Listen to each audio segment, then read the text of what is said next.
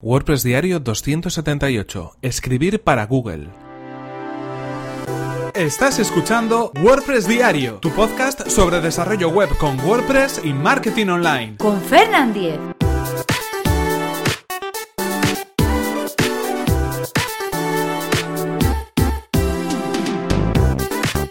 Hola, ¿qué tal? Comenzamos con un nuevo episodio de WordPress Diario, donde hoy vamos a hablar acerca de cómo escribir para Google. Ya sabéis, toda esta semana estamos dedicando estos episodios al tema del copywriting, es decir, a la escritura en nuestros sitios web y a mejorar lo que estamos transmitiendo a nuestros usuarios mediante esos textos que publicamos en nuestras páginas, tanto los artículos como los titulares, como los eslogans, como los botones de llamada a la acción. Toda esa información es la que tenemos que mejorar y la que queremos mejorar en estos episodios de WordPress Diario. Y hoy vamos a hablar acerca de cómo escribir para Google. ¿Por qué motivo? Bueno, ayer hablábamos de cómo escribir para los usuarios, cómo escribir para las personas que acceden a nuestra página web. Y hoy vamos a hacerle el contrapunto pensando un poco en los buscadores, pensando en el SEO y pensando en Google en este caso.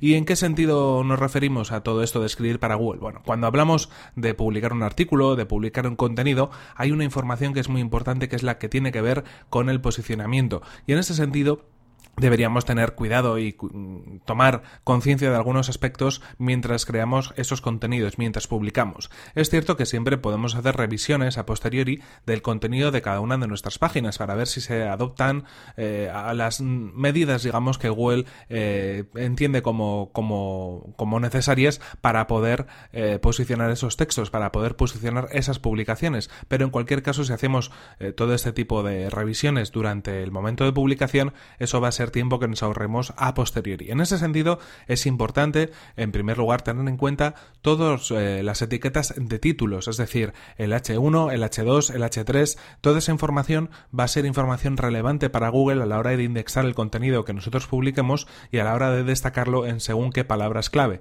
Por este motivo, si tenemos nuestra página correctamente optimizada, debería tener esos titulares, debería tener al menos un H1, al menos un H2 y así sucesivamente para poder ordenar toda esa información. Y esos titulares, esas eh, etiquetas H1, esas etiquetas H2, deberían contener eh, información de las palabras clave por las cuales queremos posicionarnos. En este sentido, el titular debería contener esas palabras clave, la URL de nuestra página también debería contenerlas y así otros titulares de menor rango como pueden ser el H2 y el H3 que podemos utilizar para posicionar otro tipo de combinaciones de palabras clave en los textos que nosotros queremos en este caso colocar en los eh, buscadores de internet en este sentido, ¿Qué cosas debemos tener en cuenta? Pues cuando escribamos esos textos, pensar un poco en la jerarquía, en la organización del contenido y en eh, identificar cada uno de los titulares por esas palabras clave. Esto no quiere decir que solo contengan la palabra clave o la keyword que queremos posicionar, pero sí que debería estar dentro de ese título para poderla destacar de algún modo.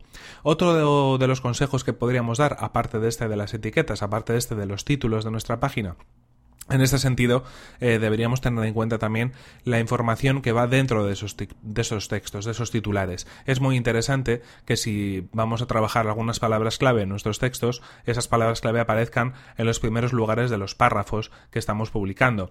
En el primer párrafo de nuestro contenido debería aparecer de algún modo esa palabra clave y también en las primeras posiciones de los textos, porque es lo primero que va a indexar Google, lo primero que va a rastrear y lo que en principio pues va a tener más en consideración, a lo que le va a dar más relevancia. Así que sería una buena práctica colocar esas palabras clave o esas combinaciones de palabra clave a lo largo de los textos en las primeras partes de los párrafos. En ese sentido, una de las prácticas más interesantes es eh, si, por ejemplo, estamos en este caso creando un artículo para podernos posicionar por determinada palabra clave, pensar en esa keyword, en esa palabra clave y en otras combinaciones que puedan tener que ver. Y dejar todas esas combinaciones, por ejemplo, escritas en un sitio concreto o dentro del mismo post.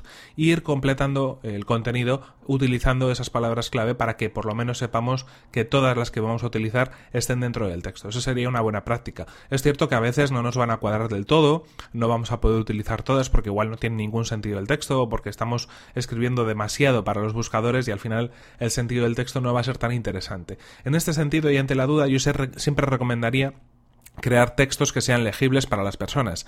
Es decir, es mejor evitar y obviar algunas palabras clave en nuestra redacción de los contenidos a cambio de crear un texto que sea mucho más legible, mucho más entendible y que al final sea un texto pensado para las personas. Así que entre una cosa y otra siempre vamos a pensar para el usuario, que ya habrá tiempo de pensar en ese sentido para Google. Obviamente también es interesante tener los textos ordenados, como hemos dicho en otras ocasiones, con jerarquías, en los títulos, con listados, para de algún modo también pues ese rastreo se pueda identificar mucho mejor para los buscadores, porque van a ver que hay una, como decimos, una cierta jerarquía en los contenidos, unas cosas más importantes que otras y eso es muy interesante a la hora de crear ese contenido. Siempre es cierto que es interesante tener una densidad de palabras bueno, suficiente como para que el artículo pueda ser tomado en consideración. En este sentido, eh, no hay realmente una regla escrita sobre cuál tiene que ser el volumen de palabras que tenga que aparecer en nuestra, en, nuestra publicación, pero yo creo que, bueno, pues un artículo que tenga al menos 600 palabras sería interesante. Si podemos conseguir que tenga algunas más, que tenga 800, 900, 1000 o incluso más palabras, sería ya pues algo más que deseable. Pero vamos a intentar evitar contenidos que sean estrictamente muy pequeños porque eso normalmente es contraproducente. Va a ser complicado que esos textos se lleguen a posicionar, aunque sí es cierto que si el valor es importante y si son compartidos y, de algún modo eh, se difunden a través de Internet, vamos a tener más opciones de que puedan llegar enlaces entrantes, de que la gente lo pueda conocer y que de esa manera se pueda llegar a posicionar. Pero si partimos de la base de que el artículo está trabajado, está completo, tiene un contenido importante, eso es algo que siempre va a venir bien para, para nuestra página a la hora de posicionarla. Y esto hay que tenerlo en cuenta no solamente en los artículos, en las publicaciones de nuestros, eh, de nuestros blogs o de nuestras secciones de noticias, sino en cada una de las páginas. Hay veces que pensamos y hablamos eh, de SEO sobre todo pensando en artículos, pero también tenemos que pensar en las páginas eh, de nuestros productos, de nuestros servicios, en nuestra página de quiénes somos, en la propia portada de la web, donde ese texto debería aparecer. Aquí la composición es más complicada, porque normalmente solemos utilizar, bueno, pues eh, sobre todo en la portada, igual pues textos mucho más, más cortos, más breves, con llamadas a la acción, y igual la densidad de palabras, o mejor dicho, el volumen de palabras va a ser más complicado de alcanzar, pero sería una buena práctica hacerlo. Tened en cuenta que porque haya muchas palabras, la página no va a tardar más en cargar. El hecho de que una web cargue más eh, va a poder venir por las imágenes o por otro tipo de elementos que podemos tener en la web, pero no por el texto, porque el texto es algo que pesa muy poquito a la hora de ser difundido a través de Internet. Así que en ese sentido no sería un inconveniente que tuviera eh, mucho texto, aunque sí es cierto que una portada con demasiado contenido puede ser que asuste un poco a los usuarios y les eche un poquito para atrás. Ahí teníamos que, tendríamos que buscar un poco la forma de introducir ese texto sin que realmente sea pues muy agobiante para el usuario y llegue a una, una homepage, a una portada, a una página de inicio que sea muy recargada ¿no? en, cuanto en cuanto a contenido. En ese sentido, además, es interesante también el, tipo de enlaces que introduzcamos en nuestros contenidos. Si nosotros estamos para posicionar determinados elementos de nuestra web, como puede ser un producto en concreto o como puede ser una página de servicios en concreto, es interesante también que enlacemos desde otros artículos, desde otras publicaciones, a esa página a la que nos queremos hacer referencia. Es decir, que creamos, creemos como una especie de pirámide en cuanto a los enlaces que vayan todos dirigidos a dar más posicionamiento a una página final. Si creamos un artículo que está pensado pues para promocionar un servicio en concreto, no deberíamos olvidarnos nunca de enlazar al servicio en concreto de nuestra web que estamos tratando de posicionar. O si creamos un artículo hablando de un producto en concreto que tengamos en nuestra tienda, sería más que interesante enlazar ese producto y además hacerlo con las palabras clave que puedan definir a esa página de destino, para que así de algún modo ese posicionamiento lo traslademos a esa página final y ayudemos a posicionar por esas palabras clave por las cuales estamos enlazando a la página final de producto o a la página final de servicio. Eso sería una buena práctica en cuanto a posicionamiento, crear una buena estructura de enlaces interno mientras trabajamos todos los textos y todos los contenidos en nuestra web. En ese sentido, pues al final se trata un poco de crear un contenido con cierta estructura, con cierto sentido y con cierta intención y de algún modo, pues durante el proceso de escritura y de contenido tener un punto más eh, hacia el tema del posicionamiento, pensar un poquito en el posicionamiento para que luego pues, se vaya haciendo todo eso de manera natural. Al principio quizás nos pueda costar un poco, pero cuando le vamos cogiendo un poco el truco a todo ese tema, nos va a salir solo y vamos a pensar directamente en qué enlaces poner, en qué títulos poner, en qué palabras clave poner, mientras creamos todos los contenidos y todos los textos para nuestra página web. En cualquier caso, esto ha sido todo por hoy. Aquí se nos acaba el tiempo y aquí terminamos este episodio 278 de WordPress Diario. No sin antes recordaros que este episodio está patrocinado por Web Empresa, servicio de alojamiento web especializado en WordPress.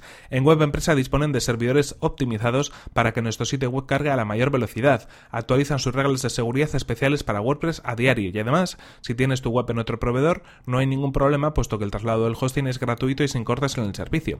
Así que si queréis conocer más sobre el servicio de hosting de Web Empresa, que además recomendamos desde aquí, tenéis toda la información en webempresa.com barra Fernan, así podrán saber que vais de mi parte y podréis conseguir un 20% de descuento en sus servicios. Y recordad que si queréis poneros en contacto conmigo lo podéis hacer a través de mi correo electrónico fernan.fernan.com.es o desde mi cuenta de Twitter arroba fernan. Nos vemos en el siguiente episodio que será mañana mismo. Hasta la próxima. Escribir para Google, escribir para los usuarios, escribir para mí mismo, escribir para...